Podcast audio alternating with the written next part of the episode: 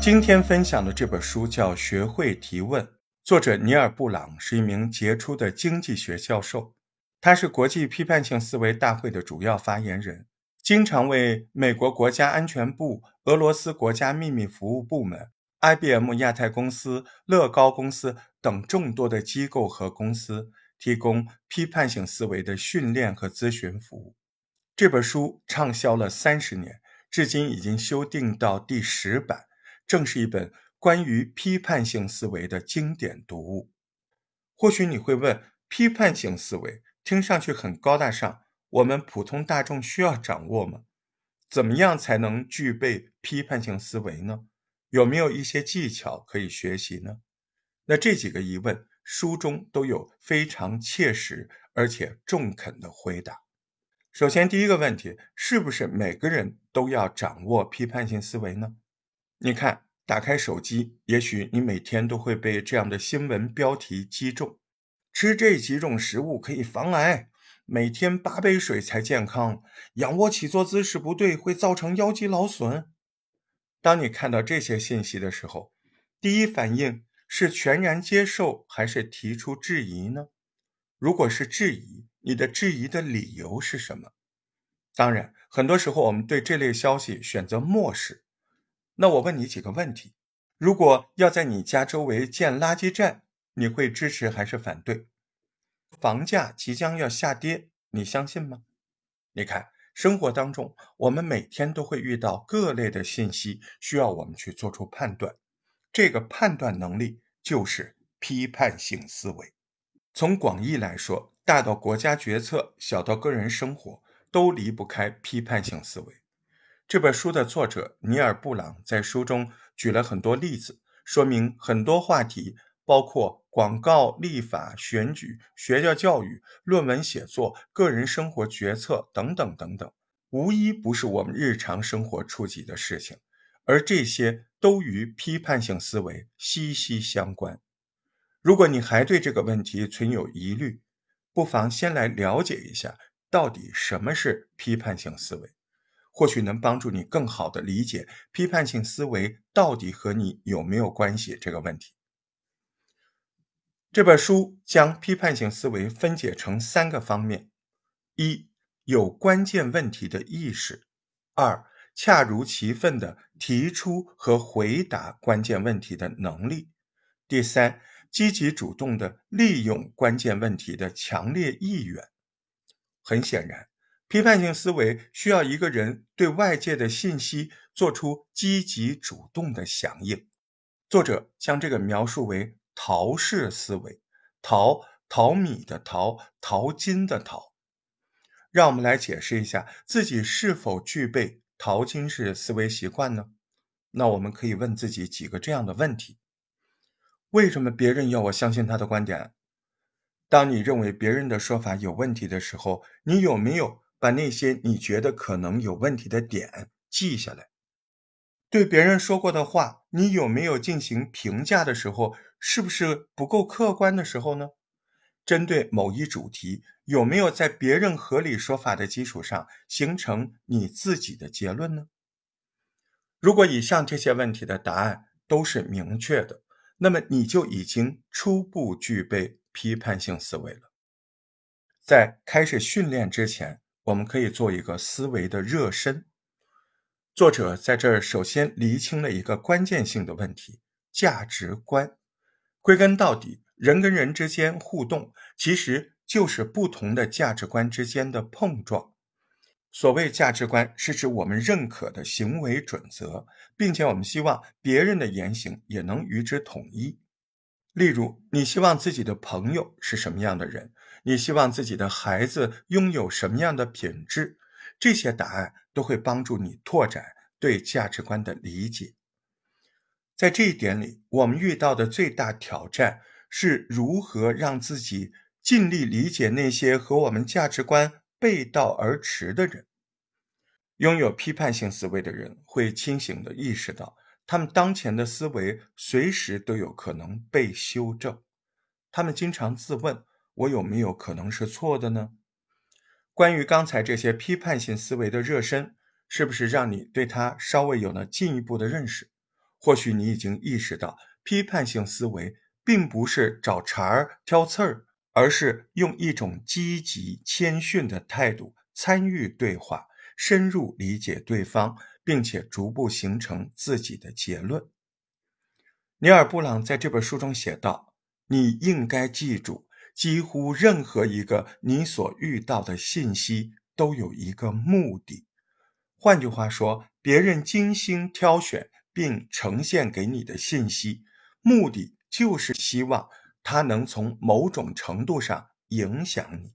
那么，你是否要成为别人思想的傀儡？决定权在你自己。也许有人会说，当个慎思明辨的人当然好，可是我不知道怎么入手啊？有没有一些可以学习的技巧呢？如果你说批判性思维就好像是一个逻辑的迷宫。那么，《学会提问》这本书，尼尔给你提炼了一套完整详实的提问技巧。靠这些，我们可以快速的找到批判性思维逻辑迷宫的入口，并顺利的到达出口。沿途，我们可能需要经过论题、结论、论据、推理过程、论据的效率这几个区域。这些区域就是掌握批判性思维的关键技巧。接下来就以。论文写作这个例子来详细的介绍一下这几个技巧。在我们写论文的时候，首先要找准论题、结论。所谓论题，就是引起对话或者讨论的问题。那它主要有两种形式：一种是描述性论题，一种是规定性论题。描述性论题是指对过去、现在、将来的各种描述的精准与否提出的问题。它反映了我们对世间万物存在的形式还有秩序的好奇。描述性论题一般会出现这几个关键词：是不是？是什么？多少？怎么样？比如，音乐学习是不是有助于提高人的数学能力呀？家庭暴力的常见诱因是什么呀？论题的第二种形式，规定性论题，那是指对什么该做，什么不该做，什么是对，什么是错。这一类提出的问题，常见的关键词是应不应该、会不会，比如房价会不会跌，应不应该设置公交老人卡呀？学校应不应该提供性教育啊？等等等等。在现实生活中，论题常常不是很明显，最有效的办法就是找准结论。所谓结论，就是作者或演说者希望你接受的信息。有时候你能从一些关键词找到对方的结论，由此可见，我要说的重点是等等等等，告诉我们问题的实质就是刚才这些词。当然，也有些时候结论是含蓄的，我们需要多问一问。所以呢，他到底要说什么？因此，在轮到你写作或者发表观点的时候，应该注意些什么？那作者的建议是：首先将论题的范围。尽量缩小。很多人犯的错误是贪多嚼不烂。再者，结论应该一目了然。在作者看来，有没有一个清晰明确的论题和结论，是区别这个人写的好不好的重要的标志。简单来说，注意听一听对方话语中这些关键词，比如是什么，应不应该，因此。这样，你就可以快速掌握对方的论题和结论了。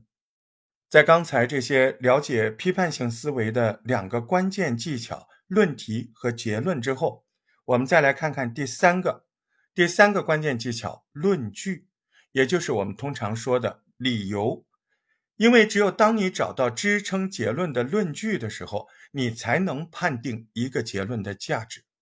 所谓论据，就是某个结论的解释、说明或者逻辑依据。论据加上结论，就构成了一个论证过程，就好像寻找结论一样。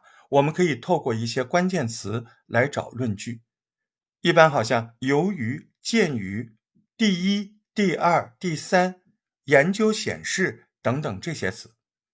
有时候，一整套论据只用来支撑一个结论。而这个结论又用于支撑另一个结论，论据也是可以有其他论据支撑的。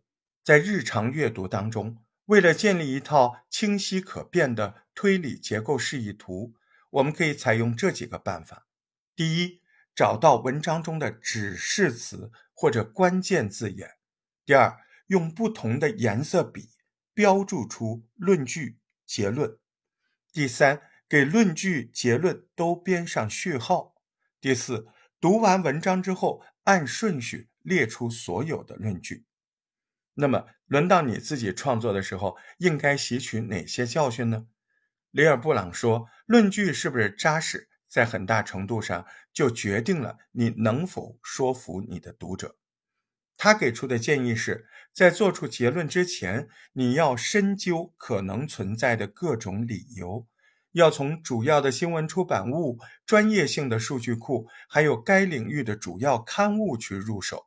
这样就可以尽可能的了解这个领域当前的权威和热点问题。刚才我们谈到的内容主要是帮助你识别一个信息的基本构成要素，也就是结论、论据。接下来一步就是将论证结构图放到更清晰的焦点之下，也就是准确辨认关键词或者短语的确切含义。语言是很复杂的体系，很多词语都存在歧义，或者说在不同的语境下就具有不同的意义。你比如下面这几句话：夏天能穿多少就穿多少；再比如冬天能穿多少就穿多少。完了，这两句话里面的“多少”是不是就是一个很不清晰的概念呢？尼尔·布朗的建议是，应该在理由和结论中寻找这些词语。而且，一个词或短语越抽象，人们越有可能对这个做出多重的解读。例如，“侵犯”这个词就比故意伤害他人身体这样的表述，那侵犯就抽象太多了。判断关键词是不是有歧义，最好的检测办法是什么呢？是将这个词的不同含义替换到推理论证的结构当中，看看会不会对结论。造成重大的影响。除了这个之外，我们也可以通过上下文来理解关键词的含义。这里的上下文就是指语境、语言的语、环境的境。在这儿，尼尔提醒我们要警惕那些看似饱含感情色彩的词语，例如牺牲、公平、改革这些词，往往容易让大家思维短路。玩弄政治的那些老手，通常可以轻松地利用这些模棱两可的词语说服别人。现在轮到自己创作时，该注意什么呢？尼尔建议大家要谨慎用词，因为不同文化、不同经历、不同思想的人之间存在巨大的分歧，任何的分歧都有可能给词语添加微妙的含义。一旦发现自己的论证里有意思不够明确的词，就一定要解释清楚，找准结论、理由，明确这些关键词。做完这几项动作，你就基本明白对方说的是什么了。但是有些观点并不是那么外显，这个时候你就需要明确一下论证的过程，也就是从论据到结论的逻辑推理。只有这样，才能掌握作者真正的立场。在所有的论证当中，都存在着一些作者所认同却没有清晰陈述的思想。在推理结构中，这些思想是隐形的重要环节，是将全部论证整合在一起的粘合剂。其中一个重要的假设就叫价值观假设。价值观假设是指在特定情形下。和你交流的人没有明说出来的，他莫名喜欢一种价值观，超过另一种价值观的偏向，而他也许根本没有意识到他自己存在这个偏好的倾向。尼尔举了一个例子：有些人认为根本就不该建核电站，因为核电站里危险的核废料会污染环境。那这个说法背后的价值观假设是什么呢？是公众健康和环境保护是重要的，是最重要的，是唯一重要的。你换一个立场，也许会出现其他不同的效果。比如，核电站对供电量带来的正面影响。为什么呢？因为这部分有人看重效率。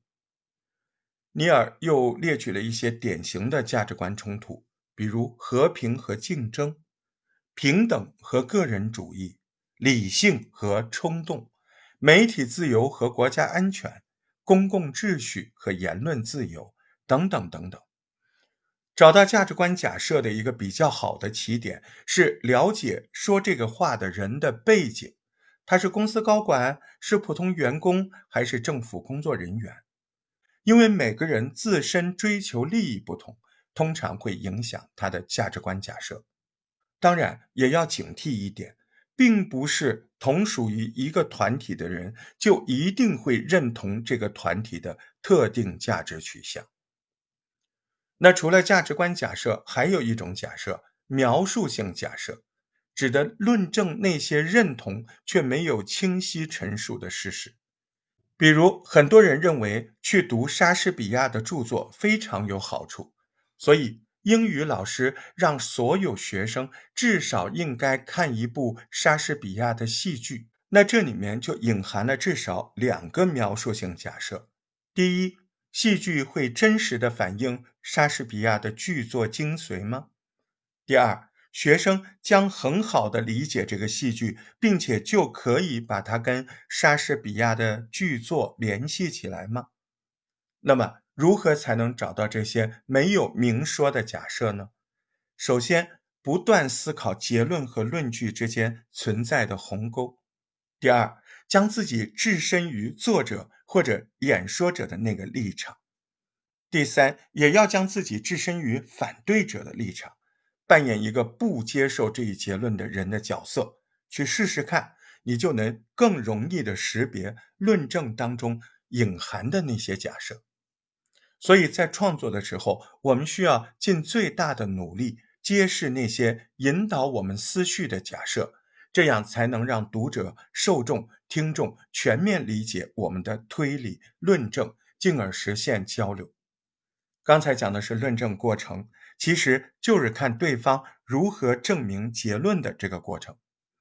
那么这里的难点是在于辨别说话人隐含的假设，也就是辨别价值观假设和描述性假设。这就是批判性思维当中的重点：辨别价值观假设和辨别描述性假设。也许你意识到一些信息看起来不对劲儿，但是你也不知道哪儿不对劲儿。这个时候，我们就需要一些具体的辨别技巧。通俗的说，就是分辨推理过程当中那些诡辩的花招。那作者把这些东西、这些套路和花招分成了三大类。第一类，论据明显错误，让人不能接受，使得论据和结论毫无关系。第二类，硬是塞进去一些和结论无关的信息，分散听众的注意力。第三类看着好像是为结论找论据，其实论据有效的前提取决于论据本身已经成立。在现实生活当中，这三类轨迹的表现非常多端，比如人身攻击谬误、滑坡谬误、追求完美解决方案谬误、偷换概念谬误、诉诸可疑权威谬误、乱扣帽子谬误等等。举个例子，有这样一句话。阅读传统教材比阅读电子书在学习效果上要好得多，因为以教材的形式来展现各种材料，非常有利于学习。这句话的问题在哪儿？就在于他的论证并没有回答问题，而是在重复结论，这不是循环论证谬误吗？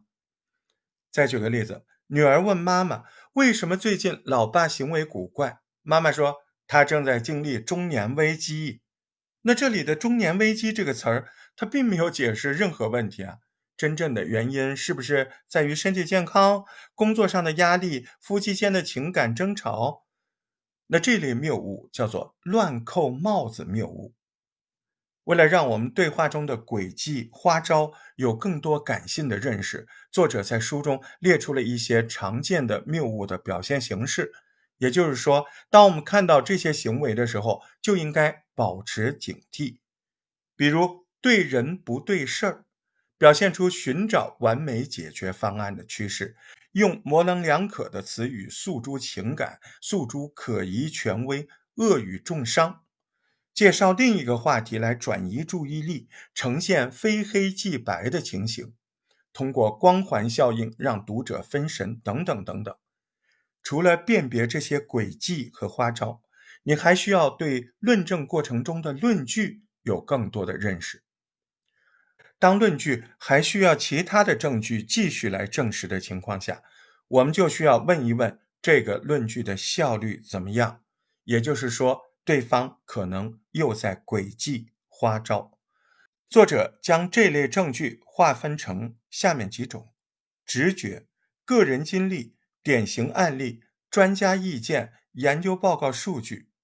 其中，直觉、个人经历、典型案例。这三方面比较容易犯的错误是以偏概全的谬误。在这几个论据类型里，比较具有迷惑性的就是权威或者专家意见，还有研究报告和数据。你比如说数据，很多时候统计数据非常有科学性，似乎代表了事实，但是数据也经常能够撒谎。